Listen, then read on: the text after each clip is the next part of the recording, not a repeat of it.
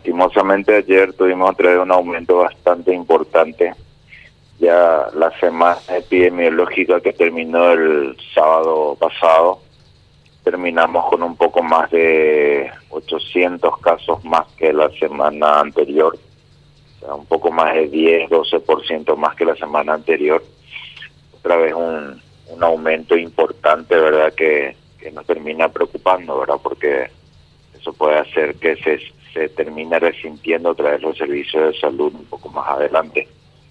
Eh, los principales focos siguen siendo eh, capital y central, más allá de que esté bastante esparcido a nivel a nivel país, pero seguimos siendo sufriendo sufriendo un poquito las mayores consecuencias en capital central y Alto Paraná. Ajá, ¿y dónde, dónde se produjo el aumento? ¿En Alto Paraná o en dónde? Más, más está en Capital y Central, el sostenido, ¿verdad? Capital Central, como te decía, y un poco en Alto Paraná. ¿Y hay, hay eventos particulares que ocurrieron hace 15 días atrás aproximadamente, eh, viceministro, para este aumento?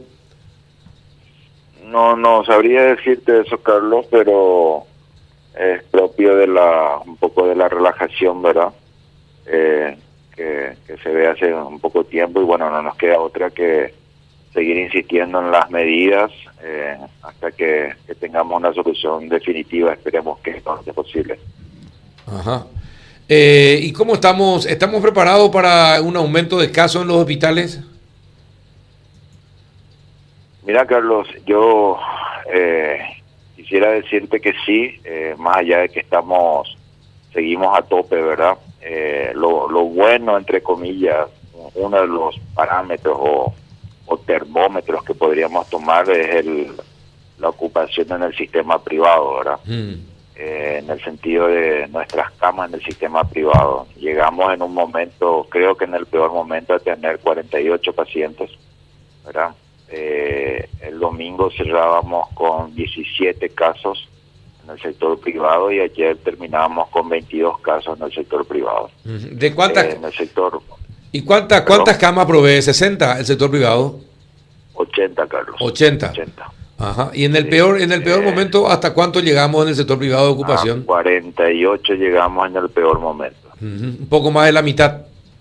Un poco más de la mitad, eh, pero también considerando que el sector privado también tiene sus su ocupación propia por sus asegurados, ¿verdad? Sí. Eh, hay hospitales como el INERAN, que como es hoy en día es la niña bonita, eh, la gente quiere ir y constantemente está con con, con una cantidad importante de pacientes, ¿verdad? Que está generalmente trabaja a tope últimamente. Y otros hospitales donde sí tenemos disponibilidad de camas. Es bastante dinámico, ¿verdad? Pero hay, hay disponibilidad aún. Eh, bueno, ¿y las vacunas para cuándo, viceministro? ¿Hay alguna información al respecto? Sí, yo creo que vamos muy próximamente en estos días, el señor ministro ya va a dar el anuncio definitivo. Tenemos eh, importantes avances, yo creo que no vamos a pasar el febrero sin tener las vacunas las primeras dosis por lo menos. Ajá. Pero lo que eh, sí, lo que hay que dejar en claro es que eso va a llegar eh, por etapas, como se está viendo en otros países, ¿verdad? Están llegando por, por pequeños lotes. Eh, hay que recordar que el 5% de las vacunas hoy en día está acaparada solamente por nueve países, ¿verdad? Entonces nosotros también estamos peleando por, por nuestro cupo. Lo, lo bueno y lo importante de ayer es que la, la, la OMS ya autorizó el uso de emergencia también de la AstraZeneca, la vacuna de Oxford. Entonces eso nos, nos abre un poquito más el, el panorama para poder contar con las mismas a través del mecanismo COVAX eh, lo antes posible. Eh, y sí, hace falta. Eh, mire que tuvimos muchos problemas, tuvimos sinvergüenzas que y nos trajeron lo que tenían que traer trajeron cosas falsificadas, eh, no entregaron lo que tenían que entregar en tiempo y forma. Ahora este tema de las vacunas otra vez, eh, y lo único que nos puede sacar adelante es la vacuna actualmente, viceministro. Y imagínate la ansiedad que se crea, imagínate lo ansioso que también estamos nosotros, ¿verdad? nosotros también queremos contar con las mismas lo antes posible, más allá de que tampoco hay que crear una falsa sensación de seguridad con el con la llegada de las vacunas. Eh, el tema de que vengan las vacunas y que comencemos a vacunar no implica de que esto se haya terminado, ¿verdad? No, Debemos seguir no, no, no, no, no, y no, no bajar la guardia bajo ningún punto de vista, ¿verdad? No, totalmente, totalmente de acuerdo, no significa, pero sí in- y- se inicia el camino a lo que puede ser una vida un poco más normal de la que estamos teniendo actualmente, ¿no? Eh, Todos queremos eso, Carlos. Absolutamente todos queremos eso. Como periodistas, la población en general y imagínate nosotros que, estamos dando la cara y tratando de solucionar este inconveniente, problema, eh, también queremos lo mismo. Pero el, pasa el tiempo y uno observa eh, Colombia, Chile, más de 2 millones de vacunados ya. Chile. Eh, Colombia recibe sus vacunas, México sigue recibiendo las vacunas. Eh, otros países de la región van recibiendo, solamente Paraguay y Uruguay. Sí, los países que, como dijo el doctor Sequera el otro día, una triste realidad que no lo había asumido, ¿verdad? Pero los países que mejor trataron de llevar esta epidemia son los, lastimosamente, los más rezagados en recibir la vacuna, ¿verdad? En este caso Uruguay y Paraguay. Sí, eh, pero ahora ya no estamos en la mejor posición eh, y tenemos que, y, hace falta la vacuna. ¿Hay alguna forma de acelerar? Porque hablamos, sabemos que hasta, hasta el año que viene las vacunas van a ir llegando por lotes. Eh, y entonces todo, hay todo un proceso, pero no somos muchos y me parece que el, el gobierno debería ser más expeditivo eh, a la hora de tomar decisiones. No sé cómo, no sé cómo viceministro, pero eh, no sé, formar una delegación que se vaya usted o el ministro con alguien de la Cancillería, con algún embajador y directamente van hasta eh, los que tienen las vacunas y ver si se puede traer, más, acelerar los procesos, eh, disponer de, de, la logística acá, armar rápidamente, no sé, un cambio, un avión frigorífico, ir a traer, pero, hacer más cosas. Da la impresión de que no, da la impresión que estamos esperando que nos lleguen cuando nosotros podemos tomar la iniciativa de ir a traer. Sí, eh, la, la logística está en pleno proceso. Nosotros ya estamos prácticamente preparados para, la recepción de la misma, mismas.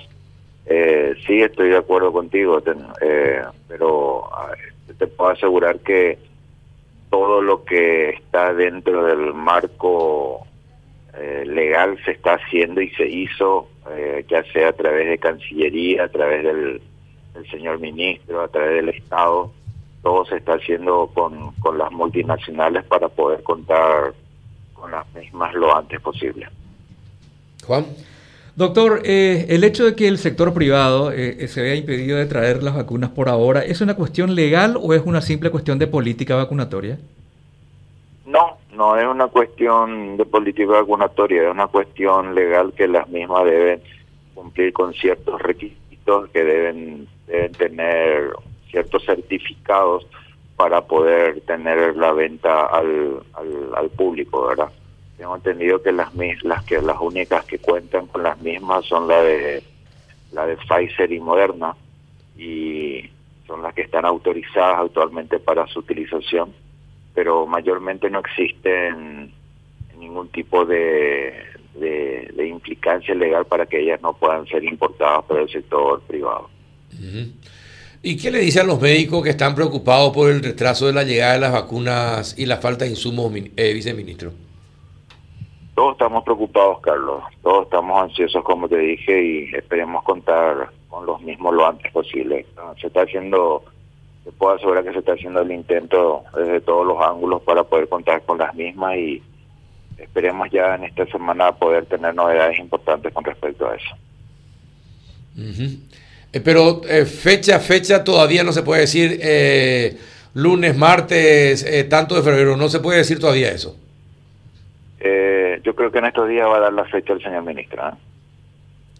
la fecha bueno. definitiva. Bueno. Queremos crear tanta ansiedad porque a veces existen otros factores logísticos que escapan a nuestras posibilidades.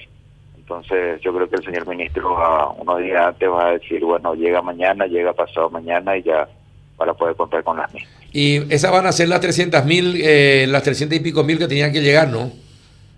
Yo no creo que sea esa cantidad todavía, Carlos. ¿eh? No, no, Creo ya sé, viene de ese lote, pero viene de ese lote de 300 y pico mil. Eh, una es ese lote y el otro es el lote de la, de la vacuna rusa que probablemente va a llegar también un pequeño lote de entrada. Ajá. ¿Y de cuántos de cuántos lotes y cada, cada cuánto tiempo por lo- van a llegar los lotes, viceministro? Eso no sabría responderte, Carlos. Lo está manejando el señor ministro con Cancillería exclusivamente. Pero van a, van a llegarse antes de que se cumplan, es decir, eh, antes de que se cumplan los plazos para poner la segunda dosis, ¿verdad? Sí, categórico, categórico. O sea, la, la cantidad, vamos a suponer que lleguen, por decirte, un número nada más, eh, dos mil dosis, bueno, la mil van a ser para Sí, la ya- primera a- dosis sí, y mil sí. para la segunda. Son las dos aplicaciones ya para mil personas. Sí, categórico. Bueno, pero que nos lleguen a mil, porque se nos van a reír, todo el mundo se va a reír de nosotros si llega a mil, mi- eh, viceministro. Y mira, Carlos, a esta altura, con que me llegue 100 ya, ya es un inicio para mí. Mm, Sí, pero te puedo asegurar que para el país no. Por lo menos, como, como ustedes dicen los médicos, por lo menos esos 70 mil que para los médicos, eso se hubiesen asegurado de, de una, de primera luego.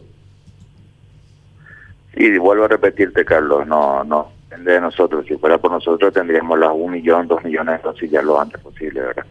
Son factores logísticos, todos los países piden una cantidad importante de, de dosis y las mismas van llegando en, en pequeñas cantidades. Colombia, que tiene una población de un poco más de 50 millones de habitantes, creo que 50 mil fue la primera cantidad que recibió. Bueno, eh, está bien.